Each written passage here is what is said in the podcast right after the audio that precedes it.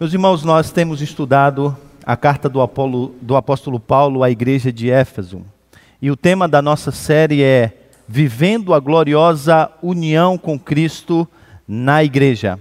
E esse já é o terceiro ou quarto sermão, quarto sermão que nós estamos aí no capítulo 1 dos versos 1 até 14.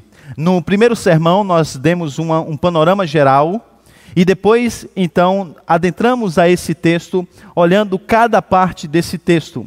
Texto esse que é como uma bola de neve, iniciada a partir do versículo de número 3, quando o apóstolo Paulo, em uma oração de louvor, diz: Bendito seja o nosso Deus e Pai do nosso Senhor e Salvador Jesus Cristo, o qual ele nos abençoa com bênçãos espirituais nas regiões celestiais. E a partir disso, então, ele começa a descrever, em um primeiro momento, a obra do Pai em nos eleger antes da fundação do mundo, para sermos santos e irrepreensíveis. Passando então depois para a obra do Filho, que nos redime, que nos liberta da escravidão do pecado. Nessa manhã, então, nós vamos voltar a nossa atenção para olharmos a obra do Santo Espírito de Deus. Por isso, agora eu gostaria de convidar a você que está na sua casa que abrisse a sua Bíblia em Efésios capítulo de número 1. Nós leremos dos versos 3 até o verso de número 14, para que você acompanhe o contexto daquilo que nós falaremos nessa manhã. E na sequência, nós faremos a exposição apenas dos versos de número 13 e 14, que será o objeto do nosso estudo aqui nessa manhã. Gostaria de pedir a você que está em casa que pudesse, nesse momento da exposição da palavra do Senhor, a escutar-se com reverência. Evite colocar o seu telefone celular em algum lugar enquanto você faz qualquer outra coisa. O Senhor te deu sete dias, seis dias, melhor dizendo, para que você pudesse trabalhar, para que você pudesse fazer tantas outras coisas. E Ele pede um momento para que você se concentre na sua obra e naquilo que Ele quer fazer na sua vida. Então, esse é o tempo para você tirar para ouvir a palavra do Senhor. Então, faça isso com concentração. Eu sei, é muito difícil estar do outro lado da tela e ouvir a mensagem, mas eu gostaria que você se esforçasse Há um esforço para que pregadores preguem expositivamente. E deve haver um esforço para que ouvintes também acompanhem toda a exposição. Então, nesse momento, fique conosco. Preste atenção naquilo que o Senhor tem dizer, a dizer a você. Então vamos lá para a leitura do texto, Efésios de número Efésios capítulo de número 1, dos versos 3 até 14. Ele diz assim: Bendito seja o Deus e Pai do nosso Senhor Jesus Cristo, que nos abençoou com todas as bênçãos espirituais nas regiões celestiais em Cristo. Porque Deus nos escolheu nele antes da criação do mundo para sermos santos e irrepreensíveis na Sua presença. Em amor, nos predestinou para sermos adotados como filhos por meio de Jesus Cristo conforme o bom propósito da Sua vontade, para o louvor da Sua glória, gloriosa graça, a qual nos deu gratuitamente no amado.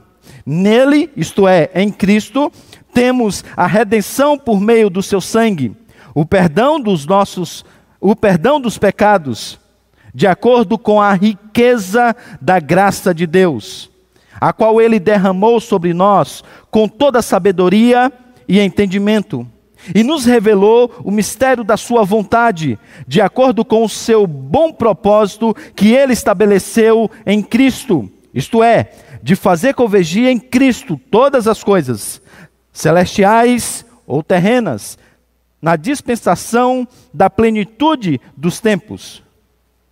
Na dispensação da plenitude dos tempos. Nele fomos também escolhidos tendo sido predestinados conforme o plano daquele que faz todas as coisas segundo o propósito da sua vontade, a fim de que nós, o que primeiro esperamos em Cristo, em Cristo, sejamos para o louvor da sua glória. Quando vocês ouviram e creram na palavra da verdade, o evangelho que os salvou, vocês foram selados em Cristo com o Espírito Santo da promessa, que é a garantia da nossa herança até a redenção daqueles que pertencem a Deus, para o louvor da sua glória. Vamos, meus irmãos, mais uma vez orar ao Senhor. Baixe sua cabeça, vamos falar com o Senhor. Deus bendito, nós queremos agradecer ao Senhor pela tua palavra, que é viva e eficaz. Pela oportunidade de estarmos aqui para prestar ao Senhor o culto que lhe é devido.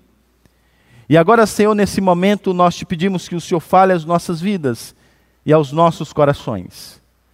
Se há, ó Deus, nesse momento alguém aqui presente ou nos acompanhando pela internet que ainda não teve e não experimentou essa ação salvífica do Santo Espírito de Deus, que o Senhor assim o faça, de acordo com a tua vontade, com o teu querer. Se há alguém aqui, Senhor, que, mesmo sendo selado com esse Santo Espírito, não vive como se fosse de fato posse do Senhor e ainda vive como escravo do pecado. Peço-te que o teu Santo Espírito haja nessa manhã, a fim de transformar essa vida para a glória do teu nome. Fala aos nossos corações, Senhor. Opera em nós através do teu Santo Espírito. É o que nós pedimos em nome de Jesus. Amém. Meus irmãos, se tudo que existisse acerca da salvação fosse apenas aquilo que foi descrito nos versos de número 3 até 6 do texto que nós lemos, eu diria para vocês que nós iríamos para o inferno.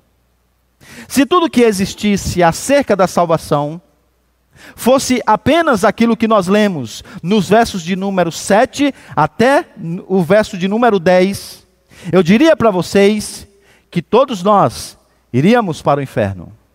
Se na verdade tudo que existisse a respeito da nossa salvação fora tudo aquilo que o apóstolo Paulo disse nos versos de número 3 até o verso de número 10, isto é, a obra do Pai na eternidade de nos escolher antes da fundação do mundo, e a obra do Filho de, no tempo e no espaço, morrer pelos nossos pecados e assim pagar a nossa dívida, ainda assim nós seríamos enviados para o inferno. E por que isso? Qual é a razão? Ou quais são as razões pelas quais essa afirmação pode ser dita? Vejamos então, meus irmãos. O decreto da eleição da graça, isto é, a nossa eleição antes da fundação do mundo, em si mesma não pode gerar nenhuma mudança na vida do pecador. O apóstolo Paulo, por exemplo, disse as seguintes palavras quando escreveu a Timóteo. Timóteo, capítulo de número 2, versículo de número 10. Ele assim diz: Por essa razão, tudo suporto por causa dos eleitos, para que também eles obtenham a salvação que está em Cristo Jesus com a eterna glória. Observe vocês que o apóstolo Paulo diz que ele está suportando o sofrimento enquanto prega o evangelho para que os eleitos obtenham a salvação que está em Cristo Jesus com a glória eterna. Isso quer dizer que eles já foram eleitos, no entanto, eles ainda não experimentaram dessa salvação. Podemos observar ainda que a redenção que Cristo realizou na cruz, em si mesma, também não pode produzir nenhuma mudança na vida do pecador. É evidente que a obra de Cristo na cruz, essa obra ela é suficiente para nos salvar. Essa obra ela foi realizada para que os eleitos, aqueles que Deus escolheu antes da fundação do mundo, pudessem experimentar na sua vida pessoal essa redenção. Mas perceba vocês que essa obra em si mesma, ela não pode produzir nenhum efeito na vida do pecador. Bem, então o que, que está faltando nessa engrenagem salvífica? O que, que está faltando nesse plano, nesse plano redentor do Senhor? Bem, é o objeto de estudo dessa manhã. Agora nós chegamos àquela parte da exposição do plano salvífico de Deus, através desse belo louvor escrito pelo apóstolo Paulo, no qual ele então agora apresenta a obra do Espírito Santo para a nossa salvação. E agora ele vai dizer que é o Espírito Santo de Deus que aplica no nosso coração, na nossa vida pessoal, tanto a obra do Pai como a obra do Filho, fazendo então com que a redenção seja uma realidade, fazendo com que esse plano belo, o bom propósito de Deus, seja uma realidade nas nossas vidas. Observe vocês então que é o Espírito Santo que faz com que a eleição antes da fundação do mundo, de fato, seja algo concreto. É o Espírito Santo que faz com que a redenção de Cristo, realizada naquela cruz, de fato seja uma realidade nas nossas vidas. Dito de outro modo, e contextualizando aquilo que nós já lemos aqui nesse texto, é o Espírito Santo que transmite os benefícios divinos através da sua obra para cada um de nós. Esse é, então, o papel do Espírito Santo. Os teólogos do catecismo, do breve catecismo de Westminster, nas perguntas, nas perguntas 29 e 30, eles assim dizem. Pergunta de número 29. Como nos tornamos participantes da redenção adquirida por Cristo? A resposta é: tornando-nos participantes da redenção adquirida por Cristo, pela eficaz aplicação dela a nós, pelo seu Santo Espírito. A pergunta de número 5, a pergunta de número 30, que também está aí no, no nosso slide: como aplicamos ou como nos aplica o Espírito a redenção adquirida por Cristo? E a resposta é: o Espírito aplica-nos a redenção adquirida por Cristo, operando em nós a fé, unindo-nos a Cristo por meio dela em nossa vocação. Se nós pudéssemos dizer, nós diríamos que as coisas poderiam ser exatamente dessa maneira. Aqui talvez esse quadro possa ilustrar aquilo que nós queremos apresentar aos irmãos. Observe que na primeira parte aí, nós temos então agora a obra do Pai. O procedimento e a motivação, tanto do Pai como do Filho, sempre será o amor. Na eternidade, então, Paulo nos diz que o Pai, ele nos marca, ele nos escolhe para que pudéssemos fazer parte do seu povo.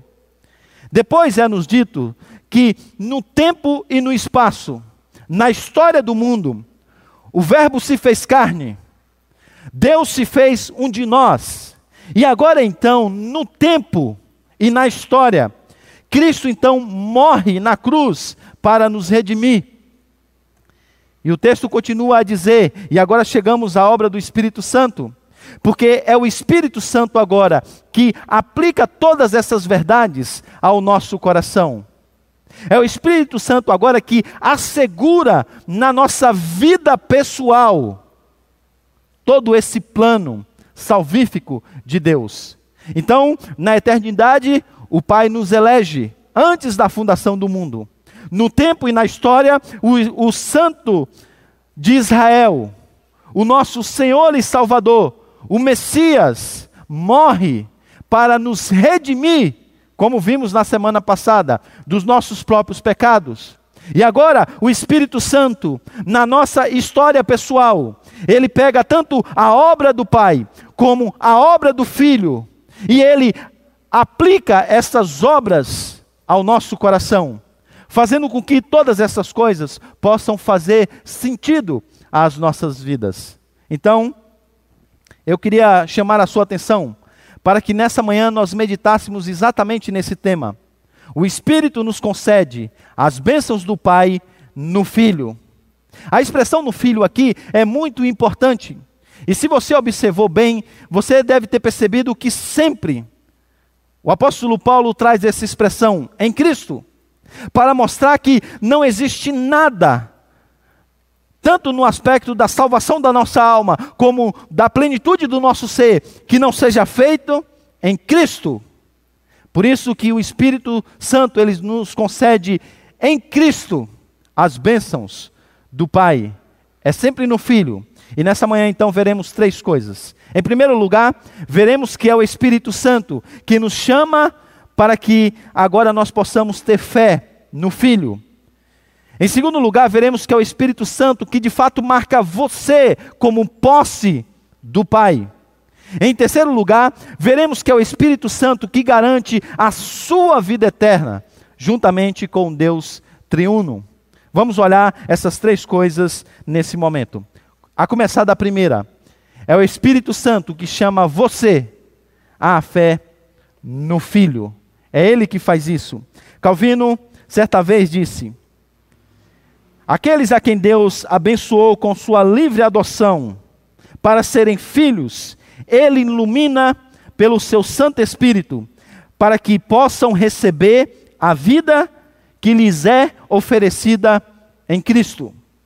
Em outras palavras, aquele que Deus chamou na eternidade, agora no tempo e na história e na vida pessoal, o Espírito Santo de Deus, de fato, age a fim de nos chamar à fé em Cristo Jesus. E a pergunta talvez é como ele faz isso?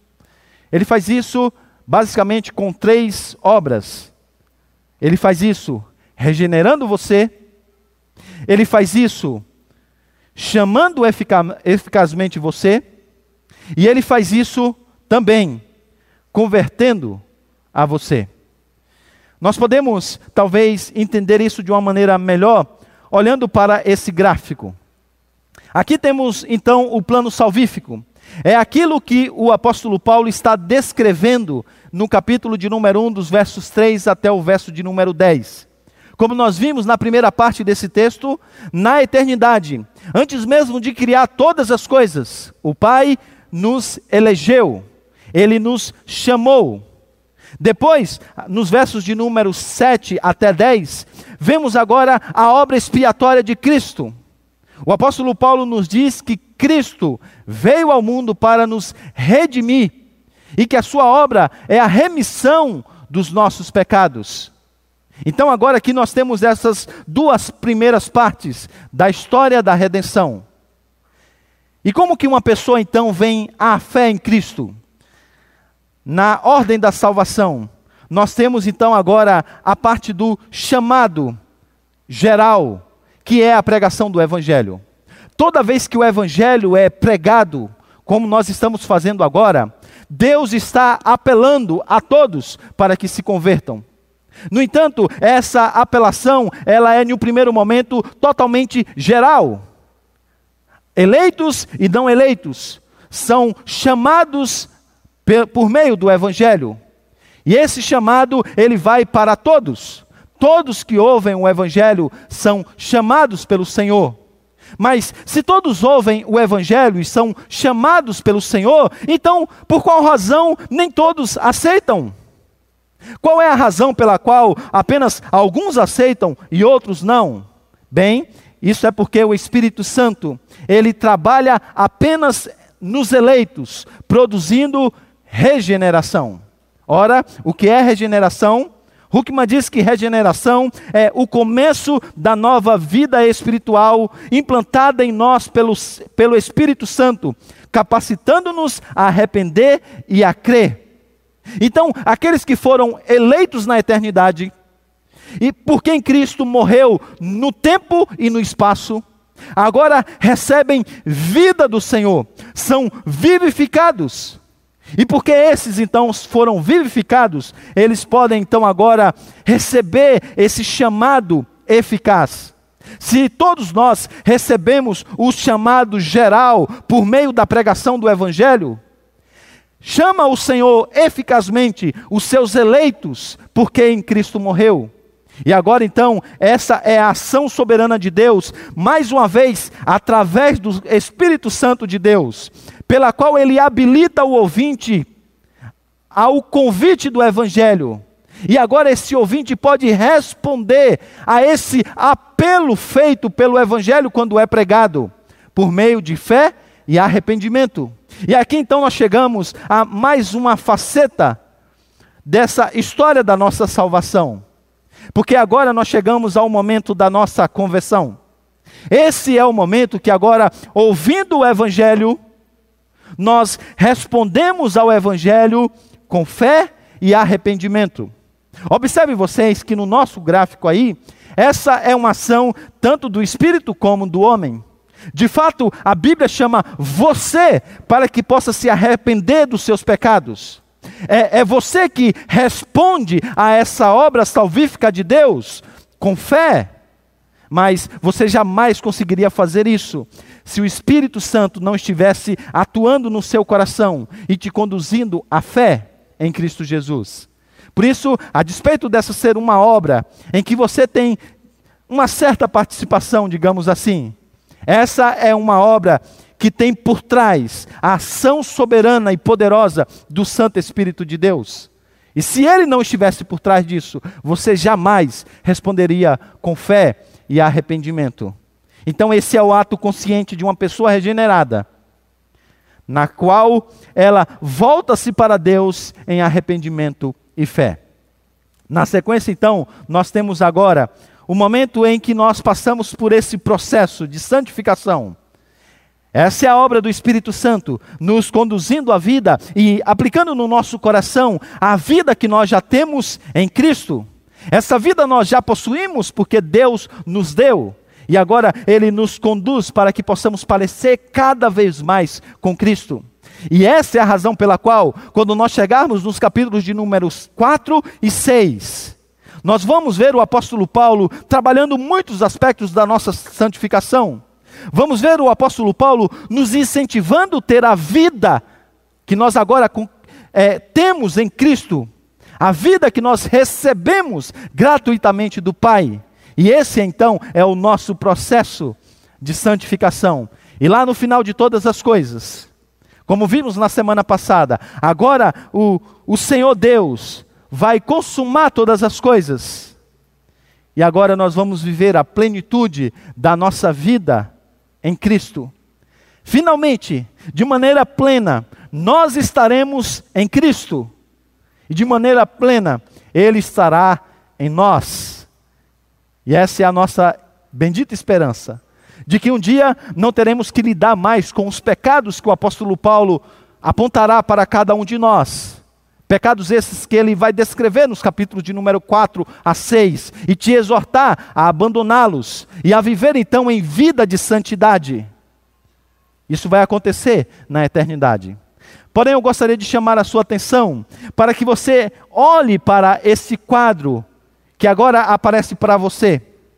E eu gostaria de chamar a sua atenção para a, a, talvez o ponto distinto entre a soterologia, isto é, a doutrina da salvação como entendida pelos reformados, e a soterologia, a doutrina da salvação como entendida por outros grupos, como por exemplo os arminianos. Talvez o grande distintivo da teologia reformada seja o entendimento desse aspecto da nossa salvação chamada de regeneração. Ora, a regeneração, que é esse ato do Senhor nos dar vida, é talvez o aspecto mais distinto da, da soterologia reformada. Porque é aqui que nós entendemos como que nós nos convertemos, como que nós vamos à fé. Porque é nesse momento que nós entendemos que é o Espírito Santo que nos dá vida, que abre os nossos olhos, para que nós então possamos entender a palavra do Evangelho. Então, como que isso acontece? É mais ou menos assim. Imagine você que você é um eleito, escolhido na eternidade pelo Senhor, e que Cristo morreu no tempo e na história pelos seus pecados. Mas, como eu disse no início desse sermão, essas obras em si, ela ainda não são suficientes para a sua salvação. São poderosas, são partes importantes, mas você ainda não é um salvo. E por que não? Porque isso ainda não foi aplicado, ou essas coisas não foram aplicadas à sua vida. Mas em um determinado dia, o Espírito Santo vai lá e gera vida no seu coração. De repente você tem uma nova vida. Você já é uma nova criatura. E em alguns casos, essa vida já foi gerada em você, mas você ainda não respondeu com arrependimento e fé. É por essa razão que algumas pessoas, quando perguntadas quando se deu o dia da sua conversão, elas dizem: Bem, eu não sei mais ou menos como se deu esse dia. Eu só lembro que eu comecei a frequentar a igreja, fui ouvindo do evangelho e a minha vida foi mudando e eu sei que eu sou convertido, mas não houve assim uma data específica. Isso porque você não percebeu o momento em que o Espírito Santo te deu vida, mas ele te deu. E é porque ele te deu que você respondeu com arrependimento e fé ao chamado do evangelho. Então, é impossível que você responda o chamado do evangelho de forma eficaz, com arrependimento e fé, sem ter anteriormente vida. Porque nós estávamos, como veremos, nas mensagens futuras, mortos em nossos delitos e pecados. Mas Ele, através da, da ação do Seu Espírito Santo, nos deu vida, abriu os nossos olhos. E aí então é aquele dia que você veio à igreja e de repente você entendeu o plano salvífico de Deus. Mas você jamais entenderia isso se você não tivesse vida. E se você não entende então esse aspecto da regeneração, perceba vocês como fica difícil compreender como somos salvos, ou como será uma tentação colocar a escolha como sendo uma coisa que você fez, ou que no máximo você fez com a ajuda de Deus. Por isso que o homem por si só não pode vir a Deus, porque ele está morto. Mas ele virá quando o Espírito Santo dá vida e isso só acontece na vida dos eleitos, porque em Cristo morreu no tempo e na história. Isso talvez então nos leve a algumas aplicações. A primeira delas é que você pode estar aí pensando e dizendo, pastor, eu não entendo muito desse negócio de ordem da salvação, de predestinação, de eleição. Na verdade, essa é uma doutrina que nunca entrou muito na minha mente. Mas, pastor, aqui estou eu na igreja, aqui estou eu ouvindo o sermão, aqui estou eu me dedicando à oração e à leitura bíblica. Então, eu posso ser um eleito, não é? Bem, não necessariamente. Não necessariamente. Porque a evidência de que você é um eleito do Senhor não é o fato de você fazer parte de uma comunidade da fé. Não, não, não. A evidência de você ser um eleito do Senhor é o fato de você ter, ter crido no Evangelho, na palavra da verdade. E o fato de você ser transformado por esse Evangelho. E digo para você: há muita gente na igreja, muita gente mesmo, que de fato não parece que já creram em Jesus, porque de fato não tiveram ainda as suas vidas transformadas por Ele. E preste atenção aqui, eu não quero nesse momento, gerar crise à sua fé. Não. O meu objetivo é simplesmente um. Simplesmente um. Fazer com que você não deposite a sua, a sua confiança em convicções que não são reais. O que de fato testifica que você é eleito é o fato do Espírito Santo de Deus habitar em você, conduzindo-te a crer em Cristo. E esse mesmo Espírito, que não faz obra pela metade, transformar a sua vida, te conduzir nesse processo de salvação.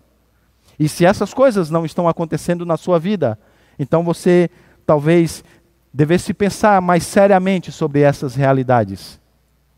Mas também há, há aqueles que dizem que se Deus predestinou os eleitos, se Cristo morreu por eles, e se de fato eles virão, eles farão parte do povo de Deus, porque esse plano é um plano completo. Então, alguns dizem, pastor, nós não precisamos pregar. Nós não precisamos sair para o mundo para pregar. Aquela velha história do missionário que apresentou o seu projeto a um conjunto de pastores, e o pastor disse: Calma, jovem, sente-se em seu lugar.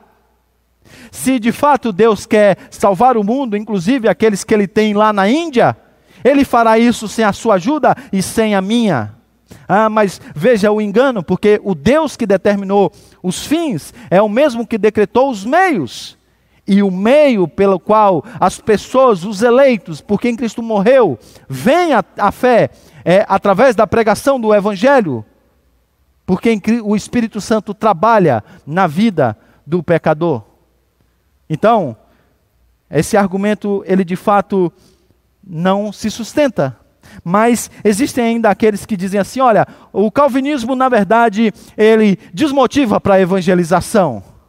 Ah, isso também não é uma verdade, é um equívoco.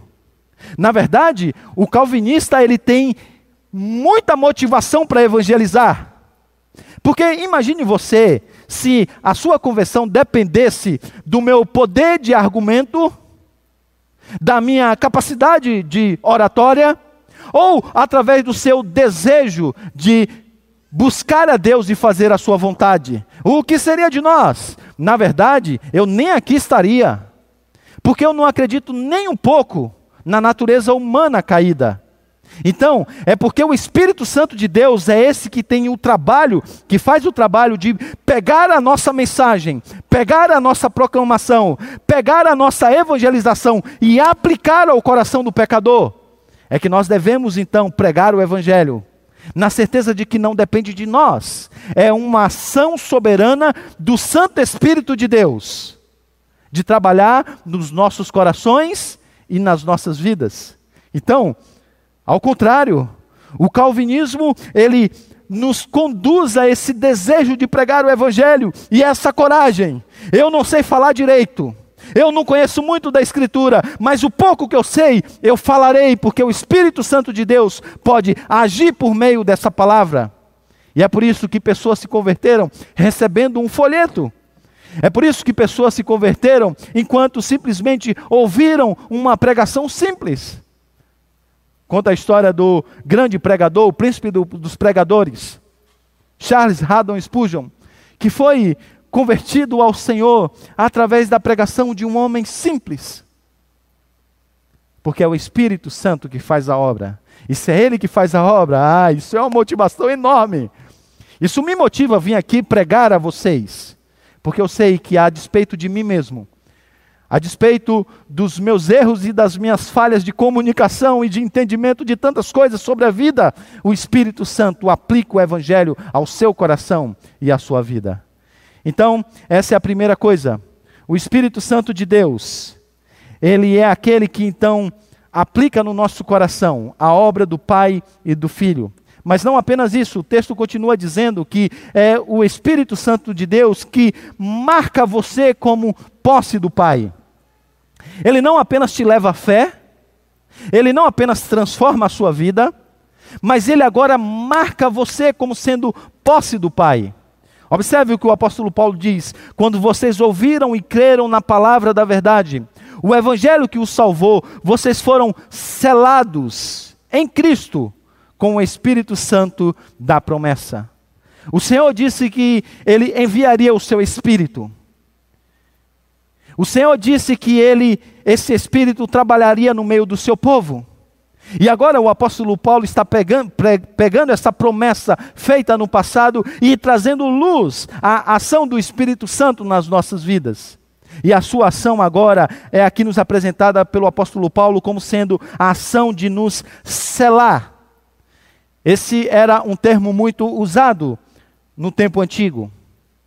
Normalmente, pessoas importantes tinham um anel de sinete no qual normalmente tinha um símbolo. E com esse anel ele marcava suas correspondências, ou é, esse também era o sinal das suas próprias posses. Isso era muito comum no tempo antigo. Agora o apóstolo Paulo pega essa ilustração para usar como metáfora da obra do Espírito Santo. Charles Hodder ele diz que o selo tinha pelo menos três propósitos principais no, no tempo do apóstolo Paulo. O primeiro, o selo era usado para autenticar um documento. Ele servia para mostrar que aquele documento de fato era genuíno. Um correspondente moderno para isso talvez seja aí as nossas notas. Quando você vai no supermercado, compra alguma coisa e entrega uma nota por, para a, o caixa do supermercado, é comum, é, normalmente, o homem ou a mulher que está ali te atendendo colocar a nota contra a luz. E por que ela faz isso? Porque a nota tem alguns selos que garantem que de fato ela é verdadeira. E esses profissionais são treinados para ver uma nota que não possui esses selos, ou um selo que é falso. Então, esse é, esse é o primeiro uso. O segundo uso é o uso de uma marca de que aquilo de fato é uma propriedade sua. Ainda hoje isso acontece. Aqueles que são do ambiente rural sabem que se você for na fazenda de alguém, você vai ver lá o gado sendo marcado com um selo. Às vezes é uma letra, às vezes é um brasão da própria família, mas há um selo. No passado, até mesmo escravos eram marcados com o selo da família. No passado, algumas pessoas marcavam, tatuavam, imprimiam, por assim dizer, um, alguma marca no seu próprio corpo, demonstrando ser posse de alguma divindade. Agora o apóstolo Paulo diz então que o Espírito Santo ele é aquele que nos cela, isto é, ele nos marca como sendo propriedades do Senhor. O terceiro uso então era que o selo ele era usado para tornar as coisas seguras. E essa terceira, esse terceiro uso está muito próximo do primeiro. Quando alguém escrevia uma carta, era muito comum, depois que escrevesse essa carta, fechá-la e aí então marcá-la com um selo. Jogava-se então cera e depois selava-se com um anel. E se aquela carta chegasse num destinatário e ela estivesse com esse selo violado, então essa era a, a, a grande prova de que aquele documento deixou de ser um documento seguro. Então o apóstolo Paulo agora diz que o Espírito Santo é esse que nos cela. E os comentaristas têm dito que, na verdade, esses três usos são usados como metáforas para a ação do Espírito Santo nas nossas vidas. Ele de fato autentica que nós de fato cremos no Senhor. Ele é aquele que nos marca que agora nós somos posse do Senhor, que nós pertencemos a Cristo e que agora Cristo também pertence a nós através da obra soberana dele.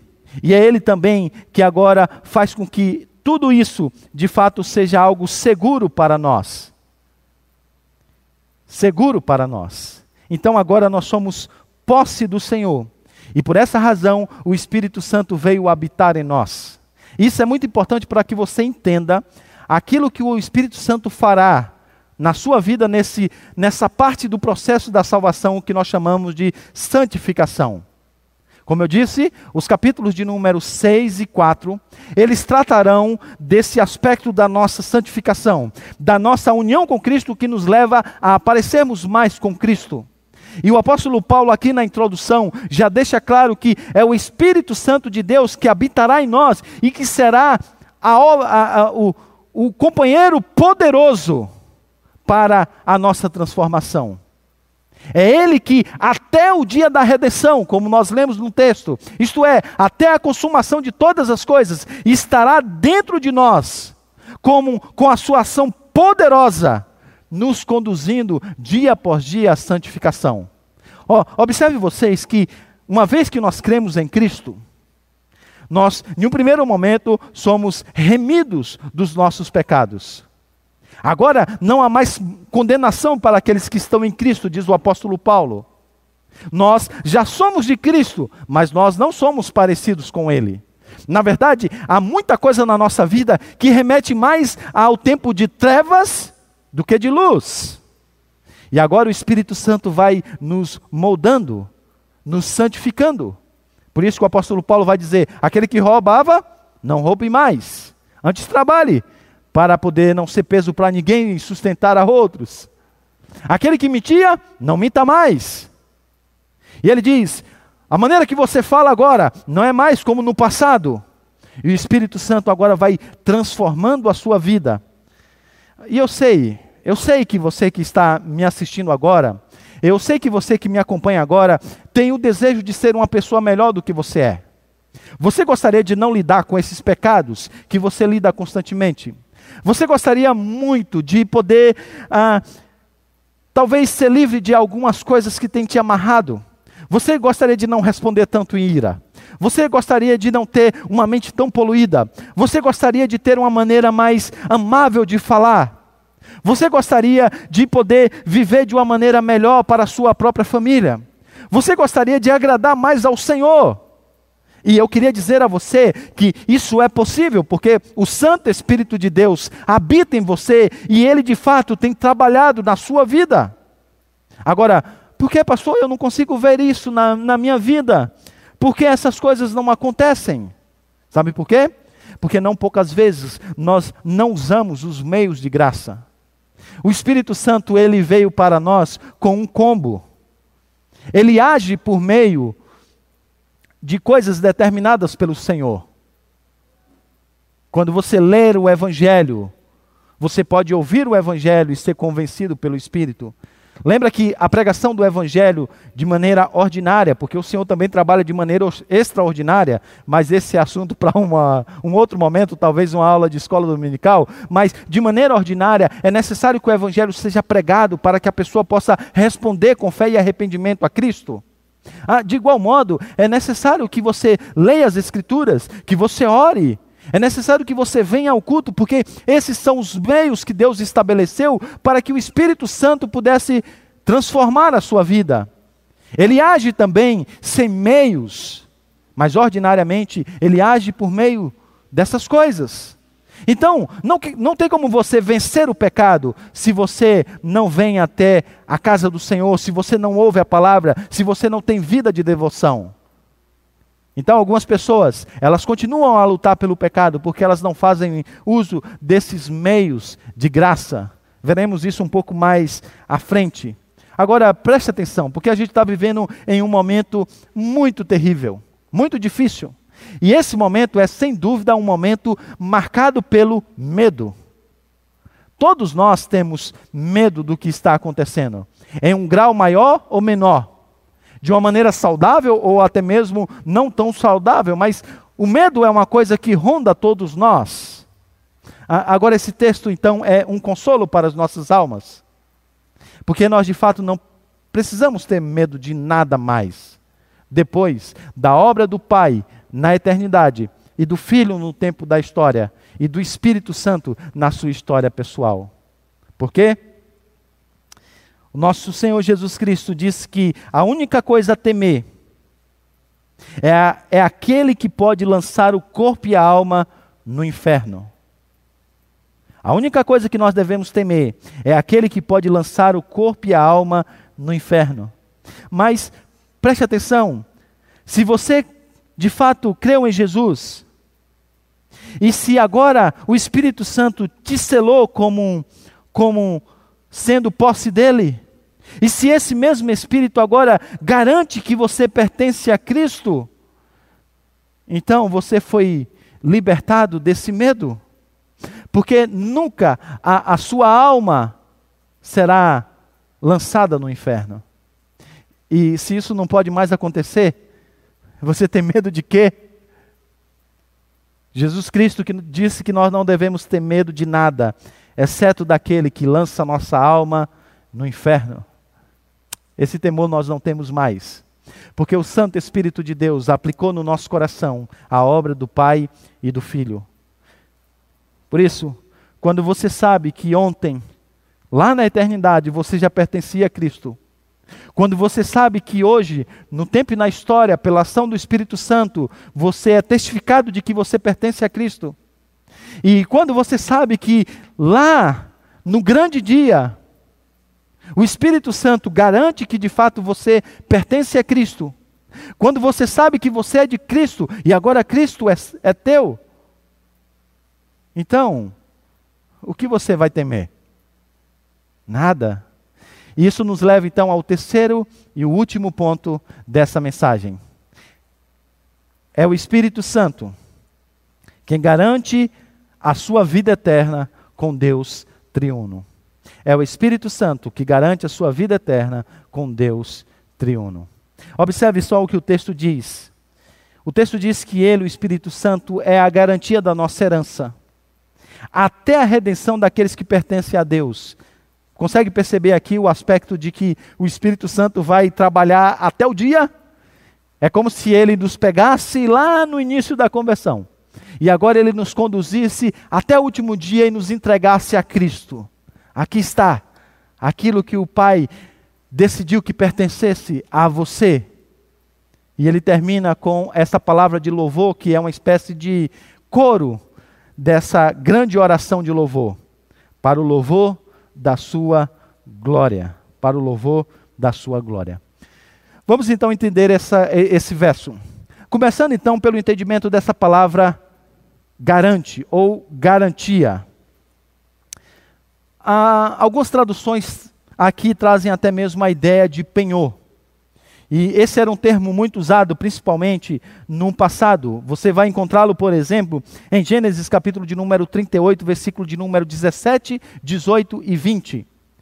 Quando o texto apresenta uma promessa que ou um penhor que deve ser devolvido quando a dívida for paga. Ainda é assim nos dias de hoje. Se você quer tomar um dinheiro emprestado, algumas instituições podem penhorar algum dos seus bens. Se você quiser comprar alguma coisa, às vezes você coloca algo que você tem, talvez o imóvel, talvez a sua casa, como garantia. E normalmente, normalmente, a garantia é maior do que a dívida. Às vezes a dívida, o empréstimo que você tomou no banco é bem menor do que o valor da sua casa.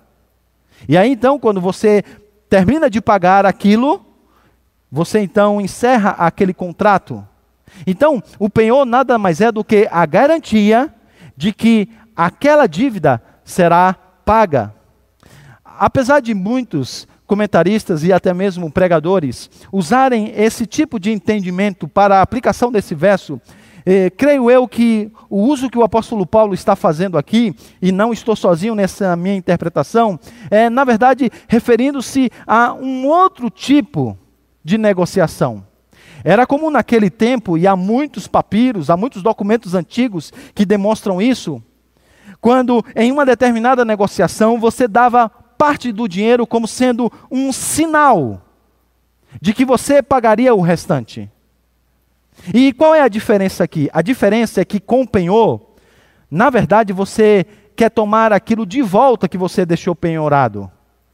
E com o sinal, não. Com o sinal é simplesmente a primeira parte de algo maior que está por vir. É apenas o primeiro pagamento de algo maior que está por vir. E isso acontecia muito no passado. E agora então aqui é nos dito que é exatamente isso que o Senhor ele está aqui nos apresentando. Porque agora o Senhor, ele diz que o Espírito Santo é esse sinal, essa primeira parcela, a primeira parcela do que ele está então agora prometendo para cada um de nós. E se essa é a primeira parcela, então imagine você o que está por vir. Mas é exatamente isso que significa o que Deus está fazendo em cada um de nós. Em um primeiro momento, ele nos deu um entendimento do Evangelho de Cristo. Agora, a nossa maneira de pensar já mudou. Mas não fica por aí. Agora, ele vai nos transformando, nos mudando, nos fazendo parecer cada vez mais com Cristo. Mas chegará um momento que nós estaremos muito mais próximos daquilo que Cristo de fato requer de nós. Então, quando nós nos convertemos, nós recebemos a garantia do que Deus fará durante a nossa história de vida por meio da santificação. E no tempo e no espaço, lá na. Ah, e depois, lá na eternidade, lá no grande dia da redenção, de forma definitiva, ele é a garantia da nossa herança. Que herança é essa? A nossa herança é Jesus Cristo. Nós temos muitas coisas que nós herdamos de Deus, mas o que é mais importante do que Cristo? Então, a cada dia, o Espírito Santo vai nos dando mais de Cristo. Cada dia nós vamos pertencendo mais a Ele e Ele pertencendo mais a nós, pelo nosso entendimento da Sua obra. E haverá o dia que então, finalmente, o restante será dado e nós pertenceremos de forma plena a Cristo, e Cristo pertencerá a nós de forma totalmente plena. Bem, isso mais uma vez tem muito a dizer sobre o tempo que nós vivemos. Na semana passada eu disse a vocês que há um conceito no mercado financeiro de que você não pode colocar todos os ovos em uma mesma cesta. A razão é porque se aquela cesta, de repente, aquele tipo de aplicação cai, você pode colocar a, a ruína, tudo, o, o, todo o seu patrimônio. Então você tem que diversificar. Coloca uma coisa aqui, coloca uma coisa lá, porque aí nesse balançar da, do mundo financeiro, talvez você consiga aí crescer, empatar ou se não perder pouco. Eu disse para vocês na semana passada que nós devemos colocar quando o assunto é confiar no que Deus está fazendo no mundo, quando o assunto é fé salvífica, quando o assunto é o plano de Deus para as nossas vidas na história, nós devemos colocar tudo isso em uma única cesta que é Cristo. Agora então está aqui a razão talvez mais clara por que você deve fazer isso. Porque agora está claro para nós que a, as demais parcelas serão pagas e que esse negócio de depositar toda a nossa fé em Cristo não tem risco nenhum quando o assunto é o nosso próprio futuro. Quando o assunto é o nosso próprio futuro, colocar a nossa fé em Cristo não tem risco nenhum. É um negócio seguro. E digo para você, rende muito mais do que qualquer aplicação que você possa fazer na sua própria vida, a fim de planejar e assegurar o seu próprio a, a sua própria, o seu próprio futuro. Por isso você pode colocar e depositar em Cristo e somente nele tudo que você tem. Mas chegando para o final, esse texto também nos fala de uma doutrina nem sempre muito entendida nos nossos dias, que é a certeza da nossa salvação. Muitos acreditam que o crente de fato pode perder a salvação. Mas olhe para esse texto. O Espírito Santo, ele nos cela como posse do Senhor. Nós somos marcados quando cremos em Cristo e quando de fato somos eleitos pelo Senhor antes da fundação do mundo. O Espírito Santo, ele garante que de fato isso vai acontecer. Não é um negócio de risco. Então nós podemos descansar que de fato o Espírito Santo de Deus nos sustenta de maneira poderosa. Mas talvez você possa dizer, pastor, eu tenho dúvidas. Sabe, pastor, eu ouço esse negócio de certeza da salvação, mas eu tenho dúvidas. Mais uma vez, eu queria dizer para você que você precisa fazer uso dos meios de graça. O apóstolo Pedro, ele disse o seguinte: em 2 Pedro, capítulo 1, versículo de número 10. Portanto, irmãos, empenhem-se ainda mais para consolidar o chamado e a eleição de vocês. Olha só o que ele está dizendo. Se esforce para vocês poderem consolidar o chamado e a eleição. Pois, se agirem dessa forma, jamais tropeçarão. Isto é, quanto mais você estuda a, a, a, palavra do Senhor, quanto mais você ora, quanto mais você ler a Bíblia, mais o Espírito Santo testifica no seu coração de que você de fato é filho de Deus. Quanto mais você desenvolve o seu processo de santificação, mais as evidências de que você de fato é um eleito serão visíveis na sua vida. Agora, quanto menos você faz todas essas coisas, mais dúvidas você terá. Então, Talvez as suas dúvidas, elas estão sempre na sua mente, porque você não faz uso, o uso dos meios de graça. E talvez porque você está se entregando ao pecado, e a nossa confissão ela diz que sim, é possível que nós tenhamos essas dúvidas. Por isso que o Senhor nos, nos diz que nós devemos ser, fazer uso diligente. Eu quero ler o que a nossa confissão de fé diz. É, pois, dever de todo fiel fazer toda a diligência para tornar certas a sua vocação e eleição, a fim de que, por esse modo, seja o seu coração no Espírito Santo confirmado em paz e gozo, em amor e gratidão para com Deus, em firmeza e alegria nos deveres da obediência, que são os frutos próprios dessa segurança. Consegue perceber como os teólogos da confissão, eles conectam essa segurança da nossa fé com o aspecto do uso dos meios de graça? Talvez você não tenha feito, esteja fazendo isso. Por isso eu queria te desafiar, aproveitar esse momento que nós estamos vivendo, onde você fica mais em casa. Os pastores tiveram a preocupação de criar um guia devocionário. Está ali, está fácil, é só você seguir. Então, faça uso desses meios de graça e se aproxime do Senhor. E aí, então, finalizando, eu queria então tratar de um último assunto. Porque alguns dizem que, na verdade, essa doutrina da eleição, da predestinação, ela, ela mina o nosso desejo de ser santo. E o argumento é mais ou menos assim: se Deus sabe, se você sabe que Deus te salvou, você é um eleito, marcado, selado, está garantido, não há nada que você faça que Deus vai agora te amar menos. E não há nada que você deixe de fazer que Deus vai te amar mais. Então Deus já te amou, já derramou no seu coração. Então Aí, tá vendo? Esses calvinistas, é por isso que eles vivem essa vida ah, que não busca a santidade. É por isso que eles não oram, é por isso que eles não são dedicados às, questões da vida, é por isso que eles fazem tantas coisas. Isso não é uma verdade. John Wesley, por exemplo, ele costumava dizer que crê na predestinação, que não cria na predestinação porque ela minava os, os principais suportes da santidade, ele dizia o temor da punição e a esperança da recompensa. Porque se você é eleito, você não teme mais o juízo, porque Deus te redimiu dos seus pecados.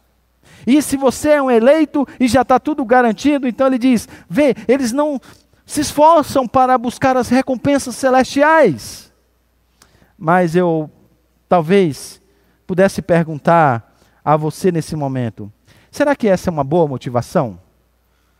Ah, será que Deus, de fato, deseja que você o busque apenas por medo do inferno? Ou apenas para desejar as suas bênçãos, sejam elas no presente ou no futuro? Ah, será que é isso o que o Senhor mais quer de você? É isso que traz deleite ao coração do Senhor? Talvez essa frase tão apresentada aqui pelo apóstolo Paulo nos ajude a entender que Deus nos elegeu antes da fundação do mundo. Que Deus, ele nos redimiu no tempo e na história. Que Deus, ele aplica essas verdades no nosso coração com um propósito: para o louvor da sua glória. Para o louvor da sua glória. É para a glória do Senhor muito mais do que para qualquer outra coisa. O motivo pelo qual você tem que ser santo é porque isso traz glória ao Senhor. E você pode fazer isso motivado pelo que ele fez por você. Ele te salvou, ele te deu nova vida e ele garante a sua salvação. Ele garante a sua salvação. Então ele faz isso. E ele deseja que você agora faça tudo aquilo que ele vai te pedir nos, nos capítulos 4 a 6. Que você seja santo, que você busque ao Senhor, não para conquistar um, salvo, um favor, não simplesmente porque você tem medo do que ele pode fazer se você não for um crente obediente, ou ainda porque você quer uma recompensa, uma bênção, uma graça. Não. Ele quer que você seja aquilo que ele vai dizer nos capítulos de número 4 a 6, para o louvor da glória do Senhor. Para o louvor da glória do Senhor. Então ele deseja que você faça isso. Para o louvor da glória dele mesmo. Então encerro dizendo uma coisa para você, preste atenção. Você tem todos os motivos santos para ser santo. E eles foram apresentados a você nesse último domingo. A todos, vamos ficar de pé? Se você puder ficar, inclusive na sua casa, fique também. Vamos encerrar cantando esse hino tão belo que fala dessa obra redentiva, a certeza do crente. A certeza do crente. Aqui, mais uma vez, a história da redenção é contada e é relembrada. Vamos então cantar encerrando assim a nossa, o nosso culto ao Senhor nessa manhã.